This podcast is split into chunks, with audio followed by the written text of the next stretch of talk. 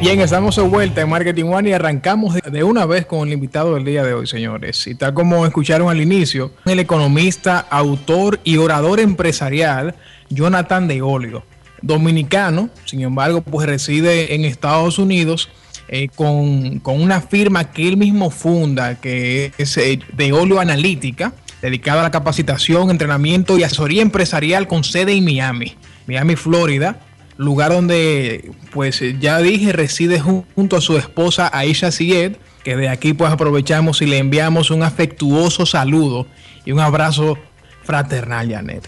Eh, Jonathan también es profesor visitante internacional del Centro de Innovación Empresarial en la Universidad Iberoamericana UNIBE en Santo Domingo y pues quizás ya reconocido por muchos eh, con muchas partes en, nacionales, en distintos escenarios académicos y empresariales. Y también, pues, eh, de vez en cuando he visto prensa escrita del país. Así que, sin más, dale de medida a Jonathan, que ya está aquí sentado. Bienvenido. Muchísimas gracias, José Ignacio. Es un privilegio y un honor estar sobre este suelo, bajo este techo y entre estas paredes, en esta cabina donde se respira emprendimiento. Para hablar sobre mi tema predilecto, que es esa dinámica creativa destructiva. Cuando yo digo destructiva, la gente me dice, Jonathan, destructiva. Sí, el emprendimiento es destructivo. ¿Por qué? Porque lo nuevo destruye a lo viejo de inferior desempeño. ¿Qué hizo el carro? Destruyó al caballo, al camello y al burro. ¿Qué hicieron los teléfonos? Destruyeron a los, a los telégrafos las lámparas eléctricas a las lámparas de queroseno y le preguntamos al emprendedor vigente y emergente que habita sobre suelo y bajo cielo, no ¿qué vas a destruir? Sobre la base de esa creación que aposentas en tu mente y corazón. Jonathan, eh, iniciando con el tema, eh, voz, verbo y emprendimiento, perdón, voz, verbo y acción en la era del emprendimiento, eh, vamos a decir que es un enfoque que tú le das al mismo tema de emprendimiento, porque has logrado ya arrastrar mucha experiencia, tanto local como internacional, pero desde hace meses, pues está más, estás más vigente en suelo dominicano, está como conversamos fuera del aire, haciendo un trabajo que trascienda, ¿cierto?, en lo que es el sector del emprendimiento o el emprendedurismo en el país. Entonces, voz, verbo y dinero, yo entiendo que tú resumes aquí pues eh, aspectos que puedan ser de impacto práctico para el emprendedor dominicano. Cuéntanos entonces cómo, cómo surge y, cómo se implementa esto. Desde luego que sí, antes de, entrar en el aspecto pragmático de voz, verbo y dinero en la era del emprendimiento, debemos, debemos cubrir el aspecto filosófico y psicológico de, eh, ese, de, de esa dinámica, si se quiere. Voz es ser, verbo es hacer, dinero es tener. El emprendedor no nada más se hace eco de lo que ya es. El emprendedor con su voz articula lo que podría ser, que es mejor y más costo eficiente que lo que ya es. Bien, es más costo eficiente y, y más, digamos, innovador que lo que ya es. Ahora, ¿cómo nosotros desarrollamos nuestra voz como emprendedores? Es a partir del impacto que una palabra, que un concepto, que un paradigma, que un sistema tenga en nuestra cosmovisión, en nuestra manera de ver las cosas. Por ejemplo, José Ignacio, Janet, pueblo dominicano, hay un paradigma muy interesante y muy poderoso para innovar en diferentes ámbitos del emprendimiento. Y ese paradigma se llama Blue Ocean Strategy o estrategia en Océano Azul. Sí. Bien. Y esa, esa idea es muy al lugar en, en estos tiempos en nuestra República Dominicana, donde existe quizás una idiosincrasia bien competitiva y bien individualista, esa dinámica del concho, del concho primo, del quítate tú para ponerme yo. ¿Por qué? Porque el Mar Azul, la estrategia en Mar Azul nos invita a ir más allá del mar sangriento de la competencia y nos invita a navegar en un área nunca antes por emprendedor trillada. es decir, dejar de lado la competencia. Hacer que la competencia, José Ignacio, sea irrelevante. Bien, ¿cómo? ¿cómo? ¿Cómo creamos eso? Bueno, a través de cera y no cera de vela, cera de la siguiente, C-E-R-A, C-E-R-A. Crear, eliminar, reducir, aumentar. Crear, eliminar, reducir, aumentar. El emprendedor que emprende en mar azul, que emprende con voz, no haciéndose eco de lo que ya es, sino creando algo nuevo y mejor, crea algo que no existe. Elimina lo obsoleto, reduce lo que se está proveyendo sobre el nivel que la gente está asimilando y apreciando y aumenta aquello que no se está proveyendo en el nivel adecuado. Tomemos como ejemplo lo que hicieron los emprendedores canadienses que crearon el famoso Cirque du Soleil, el Circo del Sol. Que hicieron los distinguidos, dijeron, bueno, queremos penetrar el mercado del circo, pero no queremos hacerlo a la tradicional. Mm. Dijeron, bueno, el circo tradicional está en decadencia por un sinnúmero de factores, entre los cuales está el uso de animales en los actos del circo. Ellos dijeron, vamos a eliminar los animales. Mm. Vamos a reducir la longitud del circo. A veces es, bien, bien largo y, muchas veces compromete la capacidad de atención de la gente. Y vamos, vamos a aumentar ciertos factores como la accesibilidad. Usualmente los circos tradicionales se ubican en las afueras de la ciudad.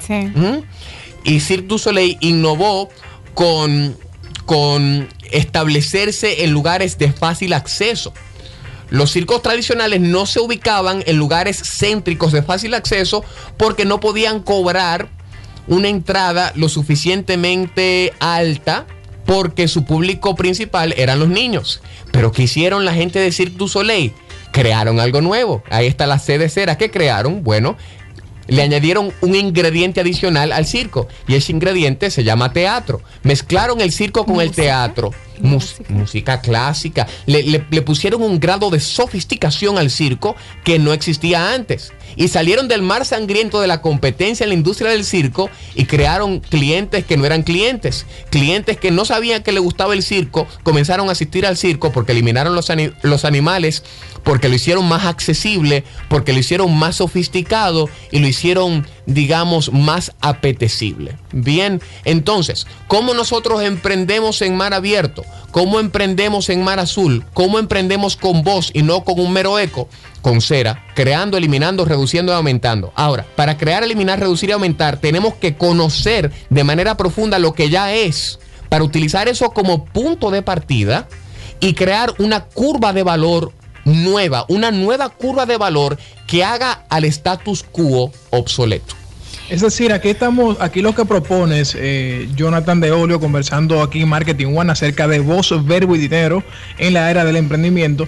Lo que propones es eh, que el emprendedor pues se convierta es más que un simple emprendedor en un emprendedor innovador, que, mm. que, entonces desaprenda para volver a aprender y vamos a decir que, desmonte eh, ciertos estigmas que siempre han caracterizado el mercado en el cual nos desarrollamos. En este caso, vamos a, eliminar distracciones como es el hecho de la competencia y vamos entonces a, enfocar nuestra atención, nuestra energía en, nuevas propuestas, en, mm. un mercado mejor, eh, eh, más costo eficiente, que entonces logre precisamente satisfacer esas necesidades que, mm cuando estamos distraídos en los otros puntos que mencionaste, no logramos ver. O sea, así es que sería más o menos el asunto. Sí, bueno, tú has mencionado dos palabras claves en lo que respecta al marketing, que son atención y distracción, ¿verdad, Janet?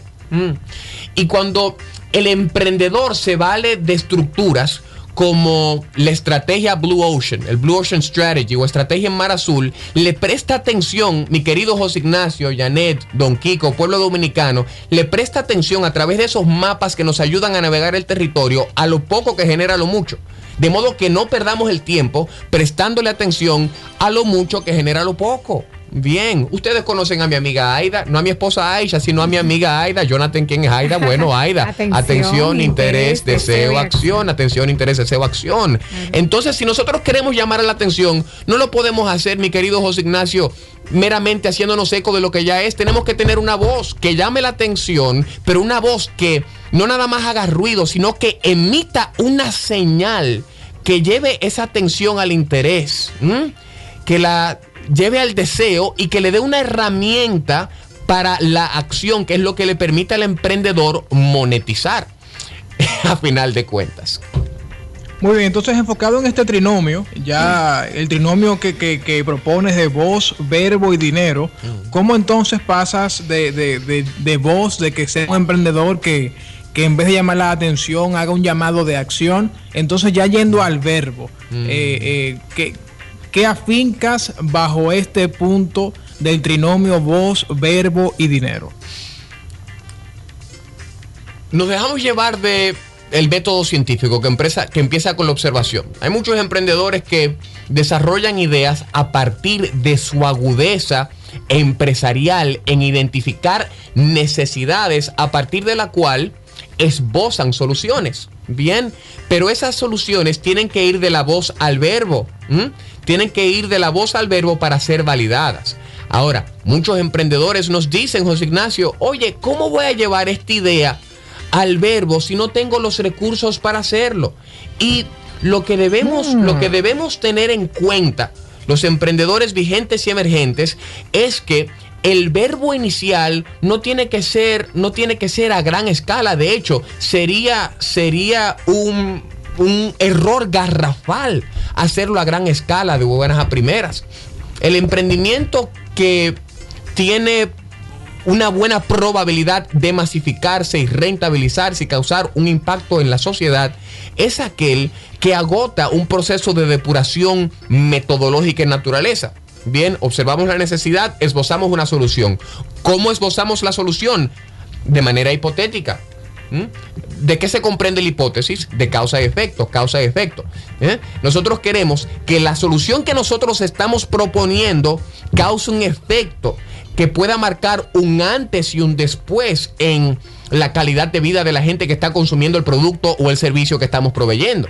Ahora, no tenemos el dinero, mucho, mucho emprendedor emergente no tiene el dinero para probar eso a gran escala. ¿Y qué es lo que hace o debe hacer? Desarrollar un prototipo de esa idea, de esa solución, de ese producto, de ese servicio y ensayarlo en una muestra poblacional representativa del mercado que quiere penetrar ya con una validación debidamente documentada, puede, puede acceder al mercado de capitales que le permitiría masificar su producto o servicio más allá de su comunidad, más allá de su región, más allá de su país, a nivel global. Bien, pero tiene que agotar ese proceso de depuración.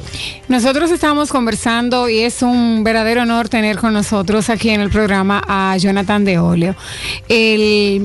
una, una persona con una capacidad impresionante a la hora de comunicar ideas para la gente que anda buscando ideas. Creo que es la forma muy fácil de explicar tu, tu función dentro del mundo comercial, dentro del mundo de los negocios, dentro del mundo motivacional.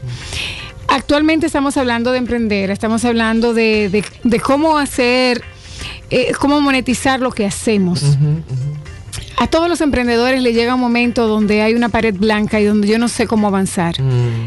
Desde tu punto de vista, ¿qué podrías recomendarle a los que nos están escuchando que desarrollan proyectos, llega un punto en que tienen las ideas, que mm. empiezan a crear mm. cosas y hay y, el océano en vez de azul se le convierte en blanco? ¿Qué hacemos en ese momento? Qué interesante esta pregunta que tú haces, Janet. Porque la voz no se crea en el vacío. La voz no se crea en el vacío. La voz se crea a partir del impacto de la palabra en la mente y el corazón. Entonces, el emprendedor, para agregar valor, primero tiene que agregarse valor. Si está en blanco, tiene que regresar al pizarro y trazar y trazar las demarcaciones que lo van a llevar al destino predeterminado. Si no sabe cuál es el destino al cual quiere llegar, tiene que continuar esa, esa dinámica de, introspección, de estudio y de observación. Y a medida que esas observaciones y los conceptos, paradigmas, historias de éxito y de fracaso que estudia el emprendedor emergente, en la medida que eso impacta su mente y corazón y lo conecta con una necesidad relevante de su mercado, entonces es que comienza a articular su voz.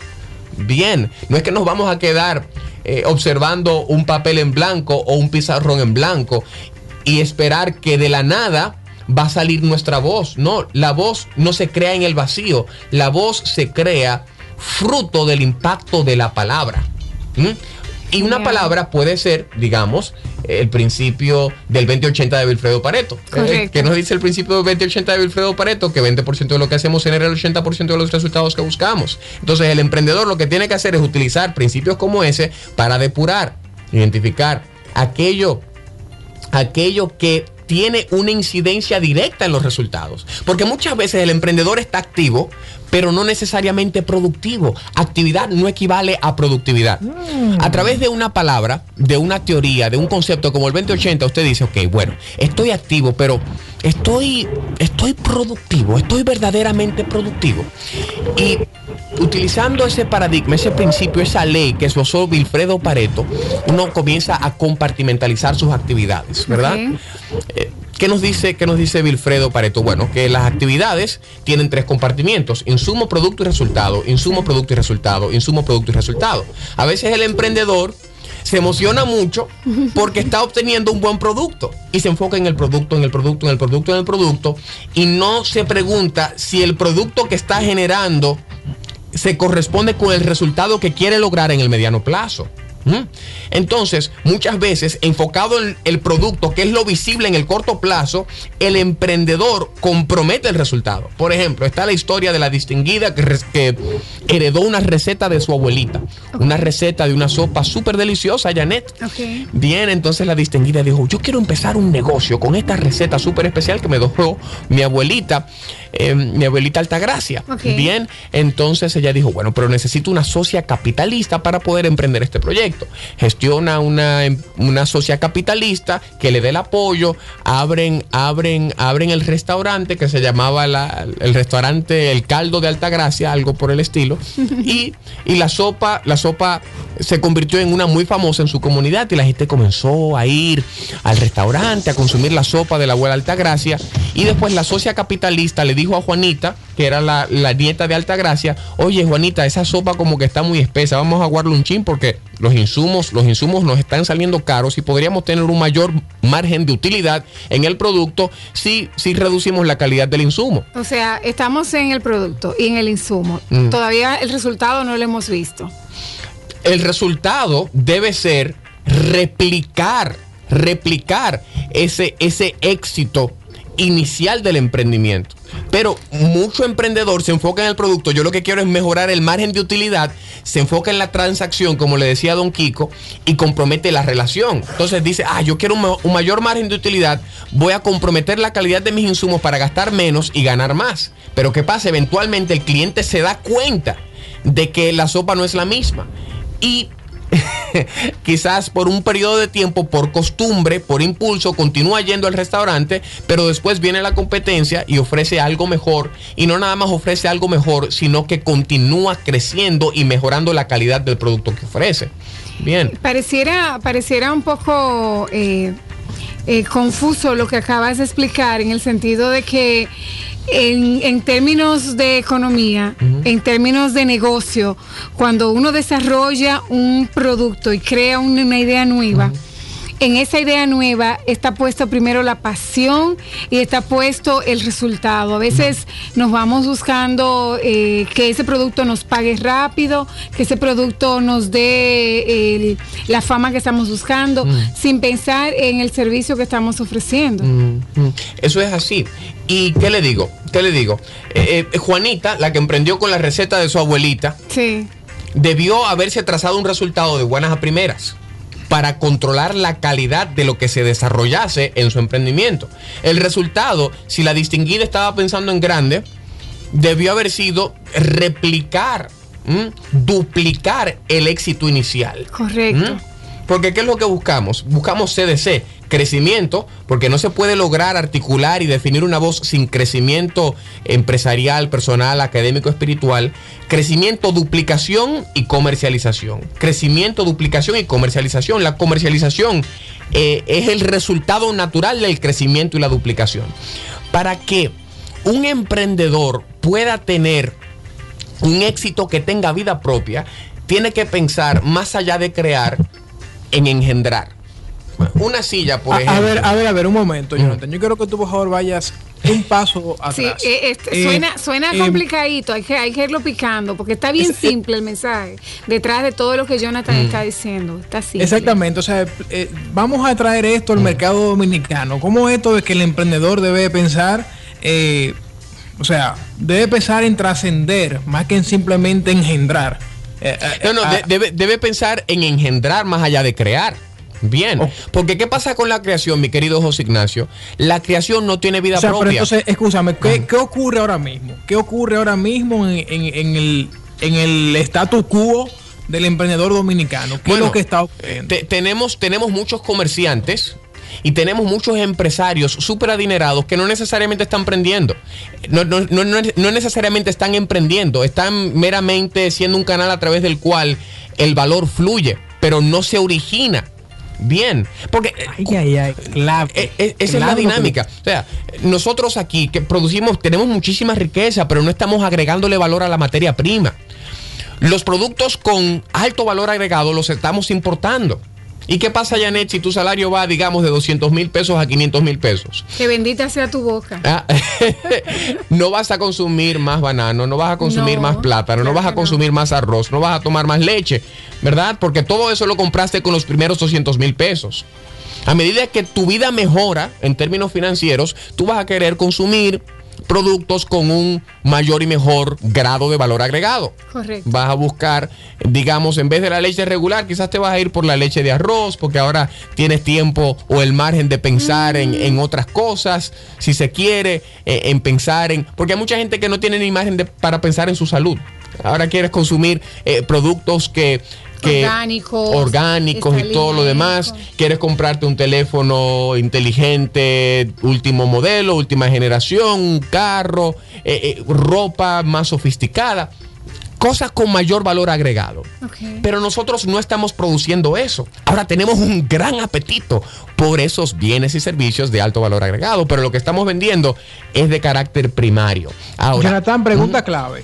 ¿Cómo entonces impacta o cómo afecta eh, el mercado, el entorno, a que el emprendedor limite su alcance o limite, vamos a decir, su, eh, su capacidad de, engendrar, como tú bien mencionaste? Porque también tenemos que traer esto al... O sea, vemos el caso ideal, pero también vemos el caso real. ¿Cómo afecta el entorno? A esta capacidad del emprendedor de alcanzar estas potencialidades que tú bien estás trayendo? Bueno, el entorno, el entorno afecta al emprendedor. O sea, ¿y debería ser una justificación? No, no debería ser una justificación una vez el emprendedor se deja impactar por esta palabra, porque es, es bueno conseguir un producto en el extranjero e introducirlo al mercado dominicano y nada más distribuirlo y no necesariamente crearlo. Bien porque eh, eh, la importación es, bien apetecible si se quiere, uno tiene exclusividad sobre un producto, lo trae al mercado, no tiene competencia interna y hace todo el dinero del mundo como han hecho muchos empresarios acá, dominicanos y extranjeros que se han nacionalizado dominicanos. Bien, entonces e, esa, esa estructura que es la que predomina en nuestro país es buena, es buena, no es mala. Pero ¿qué pasa? Lo bueno es enemigo de lo mejor y lo mejor enemigo de lo mejor de lo mejor. Y es preciso que nuestro pueblo despierte a lo mejor de lo mejor, que es nosotros agregarle valor a la materia prima que tenemos. Lo mejor de lo mejor no es exportar azúcar para, para, importar caramelo, ni exportar cacao para importar chocolate, ni exportar hierro para importar acero, acero, ni exportar piel para importar zapatos. Lo mejor de lo mejor es agregarle valor a la materia prima y venderla como producto con valor agregado. Pero eso requiere más trabajo y eso requiere de una mano de obra calificada y una infraestructura que nos permita transformar la materia prima. José Ignacio, República Dominicana, después de la Segunda Guerra Mundial, tenía un Producto Interno Bruto más importante que Singapur. Nosotros dijimos, somos ricos, tenemos oro, tenemos ferroníquel, tenemos azúcar, tenemos playa.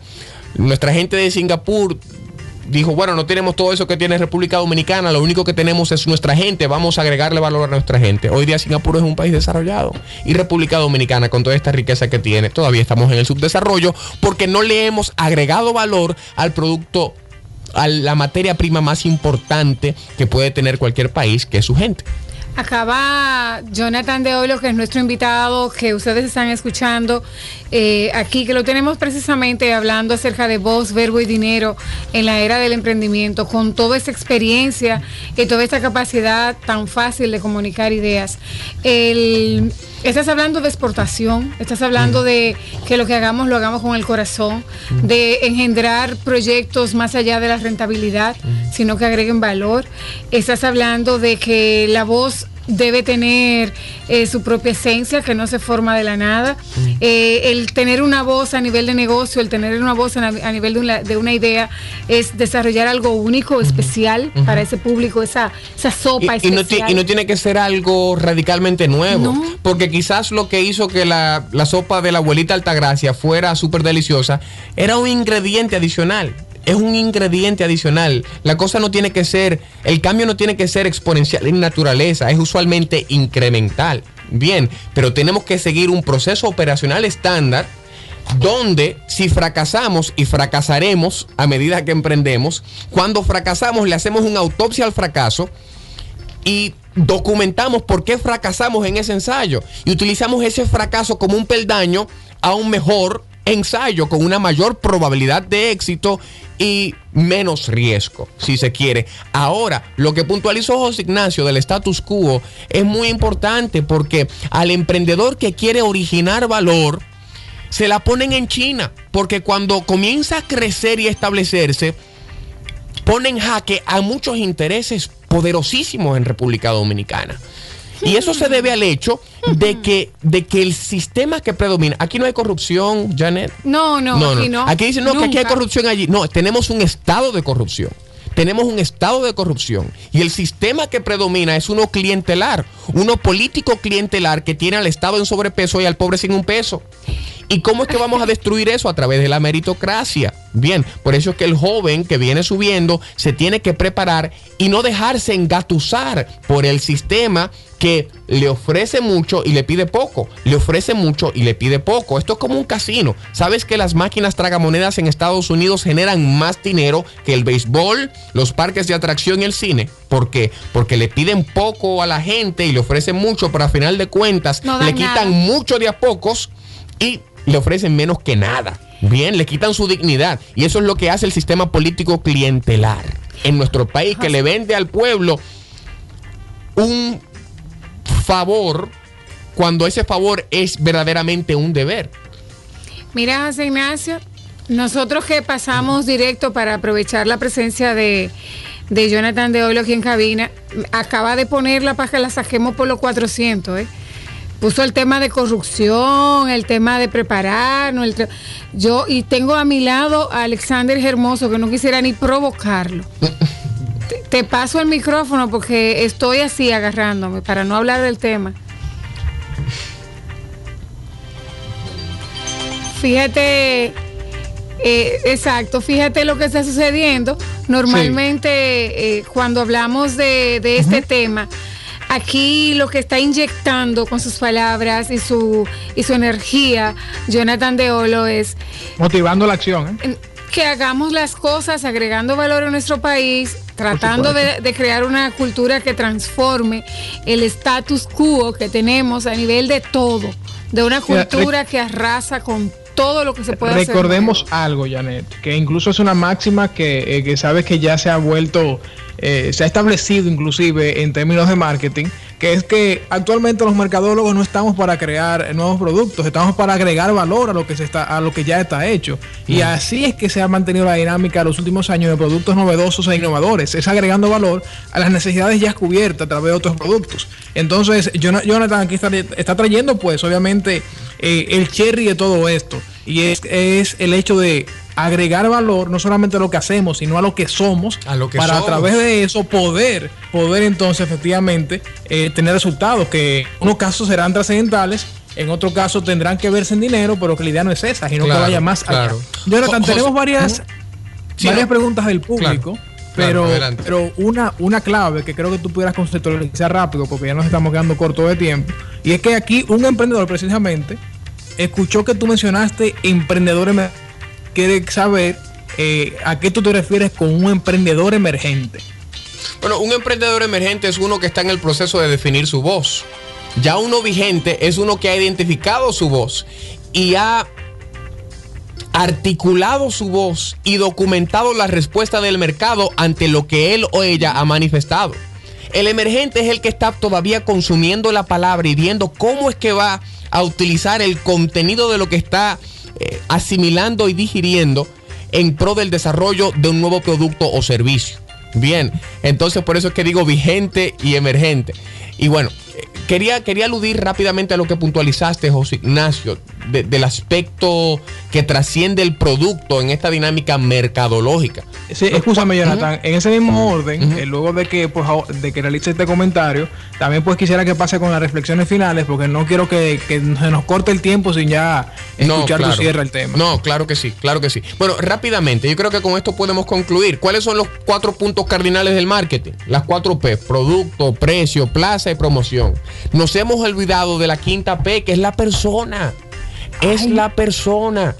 Óigame, mucha gente me dice, Jonathan, ¿cómo comercializo esto? Estoy en la oficina desarrollando estos, estos, estos ensayos, eh, una, esta hipótesis, estoy viendo si los números dan. Todo eso es importante, pero si no hacemos el descenso y le ponemos el dedo al pulso de las necesidades, capacidades y aspiraciones de la gente y buscamos servir antes que ser servidos, entonces de nada vale la pena monetizar el valor que tenemos entre manos. Bien, porque necesitamos emprendedores con sensibilidades humanas emprendedores que se desarrollen sobre la base de los principios que parecen ser contrasentidos, principios que nos dicen que se sube bajando, se vive muriendo, se recibe dando y se es primero siendo el último. Y cuando uno aplica eso, mi querido José Ignacio, yo lo he podido validar. Aquí hay voz y verbo y también he podido hacer algo de dinero en esta dinámica.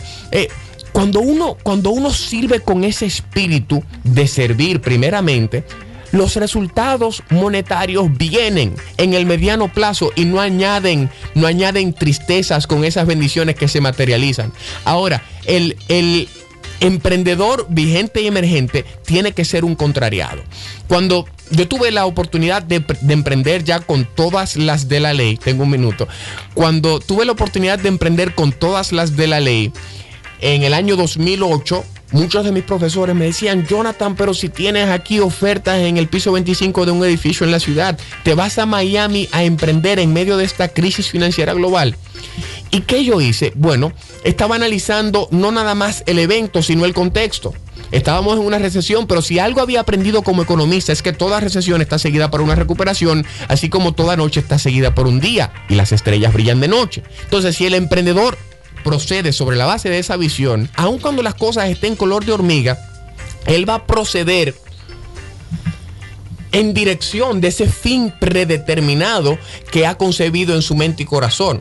Pero tiene que hacerlo valiéndose de un mapa que lo ayude a navegar el territorio. Un mapa como Emprende Dinámica, mi libro. Emprende Dinámica, conceptos, teoría y práctica. No porque sea mi libro es un buen mapa, sino porque he tomado, he tomado lo mejor de lo mejor de lo poco que he aprendido y se lo he puesto a disposición al emprendedor que quiere no nada más probar para saber, sino saber antes de probar para sus recursos bien administrar. Gracias por poner el libro sobre la mesa. Lo tengo aquí con nosotros, Emprende Dinámica, Conceptos, Teoría y Práctica, por Jonathan de Oleo. Este libro está disponible tanto en Amazon, que lo puede descargar, y en librería Cuesta. Si quiere tener mayor información sobre todos esos conceptos de voz, de, tener una voz en, las, en los negocios, de, poder hacer del dinero una algo que llegue solo. Mm. Después de la pasión, el dinero. Claro que sí. Primero hay que ser, después hay que ser y después vendrá el tener. Por eso voz, verbo y dinero. Si tu vida no es el mensaje, si no, si no estás representando el mensaje que estás comunicando, entonces el mensaje que estás comunicando no tiene vida. Si tu vida no es el mensaje, tu mensaje no tiene vida. excelente, excelente. De verdad que muchísimas gracias, Jonathan. Está de más reiterarte que engalanaste esta tarde en este espacio. De verdad que muchas gracias por compartir tu tiempo, compartir tus experiencias y compartir pues tus aprendizajes en este tema voz, verbo y dinero en la era del emprendimiento a cargo de Jonathan de Olio, economista, autor eh, dominicano, ¿eh? claro que sí. de los del número y del patio. una última cosa rapidito, mi queridísimo, mi queridísimo José Ignacio.